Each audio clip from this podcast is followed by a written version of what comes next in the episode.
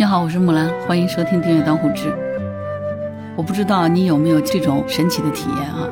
因为一些不得已的因素啊，你必须要完成一些工作或是其他的事情，结果熬了整整一夜，没想到呢，越熬越精神，等到事情快做完了，反而不想睡了，直到快天亮了，勉强睡了几个小时，结果第二天醒来却格外的精神，甚至是比平时睡饱了还精神。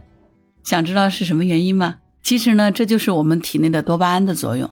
多巴胺是我们体内一种常见的神经传导物质，它能够传递兴奋以及开心的信号，与我们人类的情绪、欲望和感觉的产生呢都是有关系的。同时呢，我们人类呢会对某种事物上瘾，其实背后也是多巴胺的作用。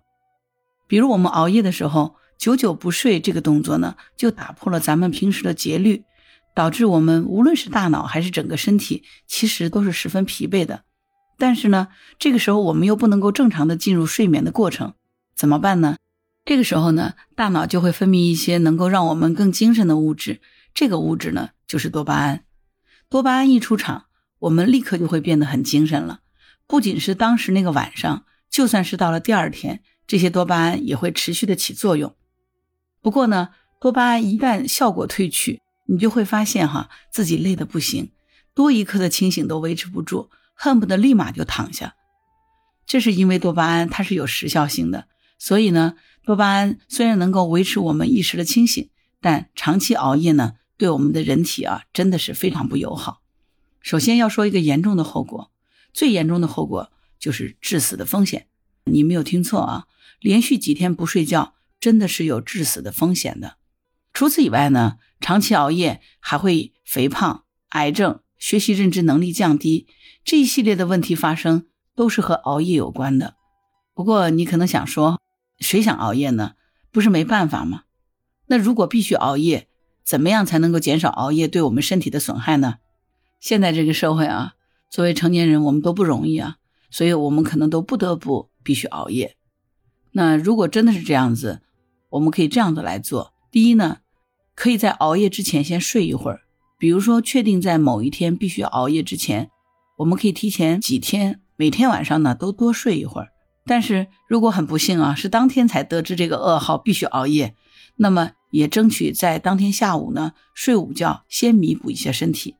除此之外呢，熬夜的姿势也很重要，就算是痛苦的熬夜，也别忘了哈，久坐不利于血液的流通，坐一夜对于你的肩颈、腰背。双腿来说都是很大的负担，所以呢，在漫漫的长夜里熬夜，你一定要记得哈，每隔一段时间就起身活动活动。如果有条件的话呢，做做伸展运动，或者是小小的蹦跶几下。实在不行呢，就绕着座位快走一小会儿也不错。要知道，起身活动不仅有利于减少对身体的损害，也可以让你的大脑呢充足供血。这个时候呢，在黑漆漆的夜里熬夜的就会更加有精神，也不枉费我们熬夜的目的，对吧？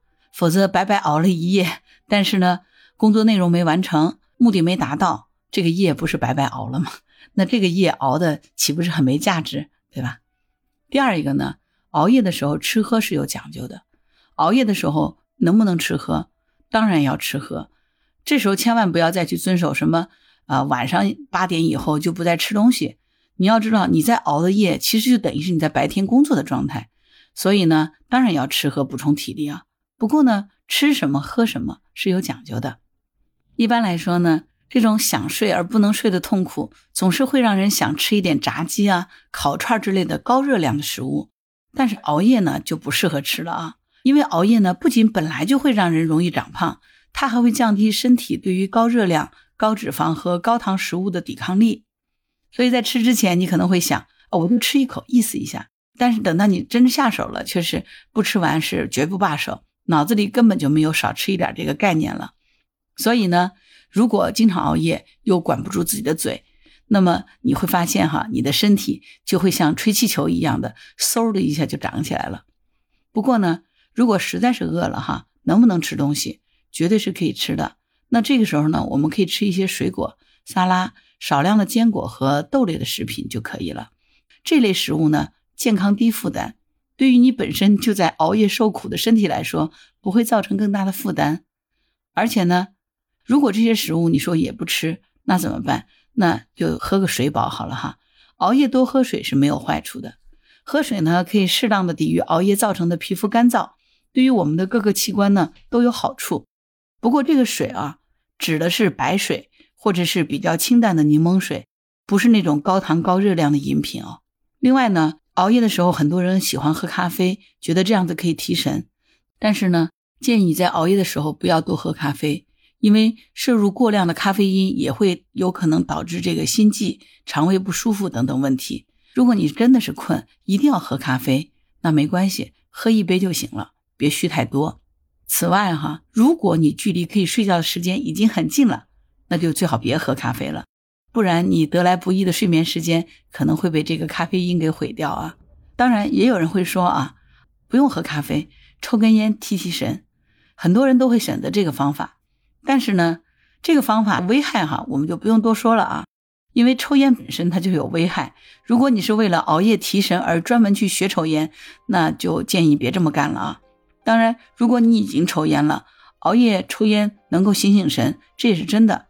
但是呢，熬夜同样会让一个人一不小心就抽了太多的烟，这个时候对于身体的危害反而是更大了，对吧？不过呢，如果条件允许的话。你完全可以在熬夜的过程当中小睡一会儿，半个小时左右就足够了。醒来的时候呢，你就会发现自己的疲惫感和疲劳感都有明显的降低。这个方法哈，推荐你可以尝试。不过一定要注意啊，睡之前一定要定好闹钟，千万别睡太久了。因为如果睡太久了，你可能还需要额外的半个小时来醒觉，反而是得不偿失。本来熬夜你就是有自己的目标要完成的。如果一下子睡过头了，导致于说目标没能完成，那这个觉也就补的得不偿失了，对吧？所以，如果在熬夜的过程当中小睡，千万记得定闹钟、定闹钟、定闹钟。重要的事情我们说三遍啊！熬夜之后还有一个最重要的补救措施呢，是补充睡眠。虽然说这个不能够彻底消除熬夜的危害，但身体的疲惫感呢会大大的减退。让你有力气面对接下来的几天。如果你找不到大量的时间来补眠，可以睡午觉，或者是中间空的时候打个小盹儿，早睡，少量多次的弥补睡眠。所以，如果说我们不得已去熬夜，通过上面的几种方法呢，可以相对减低我们熬夜所造成的伤害啊。但是，当我们熬夜之后，哈，有两件事可千万别做，严重的损害我们的健康。第一呢，就是熬夜之后千万不要剧烈运动。虽然说运动是有利于健康的，但是运动一定要在合适时间做，对吧？不恰当的时间做运动是损害健康的。熬夜之后呢，我们的心脏本来就比较脆弱，如果我们还坚持要去做剧烈的运动，就会导致心脏出现问题，发生心律失常。熬夜后运动猝死的意外也是常有发生的，所以切记哈，熬夜之后不要剧烈运动。再一个呢，熬夜之后千万不要开车，疲劳开车是容易出现意外的。就算你是一个多年的老司机，也会在迷迷糊糊当中出现问题的。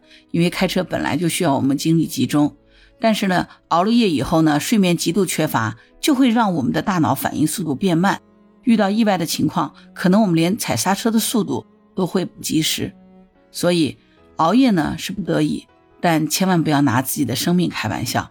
好了，听完了今天这期节目啊，关于熬夜这件事儿，你有什么想法？